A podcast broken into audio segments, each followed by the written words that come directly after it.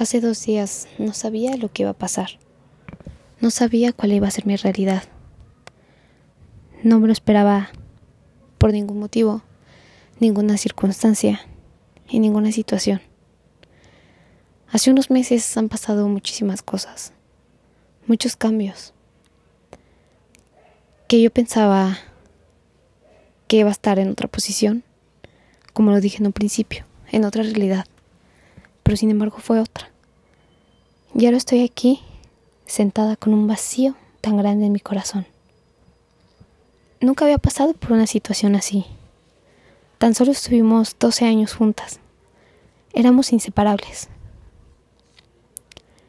Cuando todo el mundo se fue, solamente estabas tú. Estaba ella, con sus ronroneos, que siempre por la noche empezaba a maullarme porque ella tenía hambre. Y yo le decía, espérate, ahorita. Y me preparaba algo de cenar cuando nadie estaba en casa. Y también le preparaba su sobre, porque le gustaba mucho. Y me daba risa, porque sus croquetas solas ya no se las comía. Forzosamente era sobre. Cuando escuchaba que tronaban los sillones, y con ese peculiar sonido que yo le hacía y que solamente ella entendía, me chillaba y lo dejaba de hacer. Que a veces me enojaba porque en mi cuarto cerraba la puerta y ella siempre la abría porque le gustaba dormir conmigo, pero sabía perfectamente que no me encantaba que se acercara a mi cara porque luego me daba estornudo por sus pelitos, que esos mismos ahorita se encuentran aquí todavía. Qué difícil. Cuando dormía en mis pies o en mis piernas y se enojaba porque me moviera cada rato. Optaba por irse porque la molestaba. Cuando entraba al baño siempre me abría la puerta o trataba de entrar para siempre acompañarme.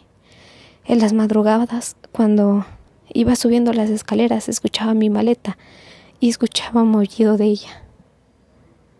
Abría la puerta y era la que me recibía. Cuando más me sentí sola, ella estaba conmigo.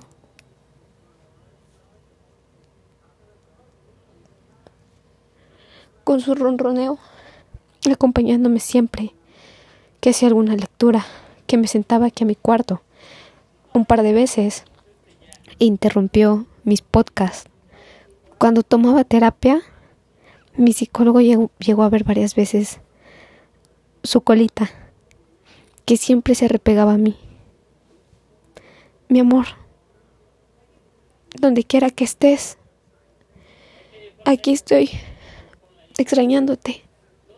Me dejaste un vacío enorme, pero preferí tomar esa decisión porque no quise que sintieras dolor. No quise que que sufrieras. El cáncer invadió tus pulmoncitos. Dejaste un vacío, pero muy bonitos recuerdos. Y siempre, siempre tendrás mi corazón. Te extraño, hoy y siempre.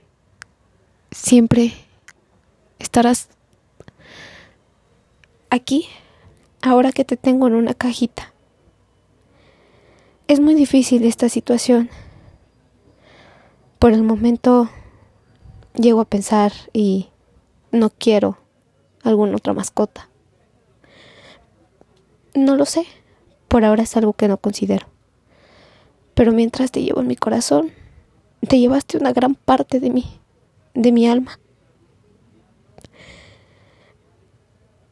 Y te extraño. Este podcast es para aquellas personas que han perdido una mascota.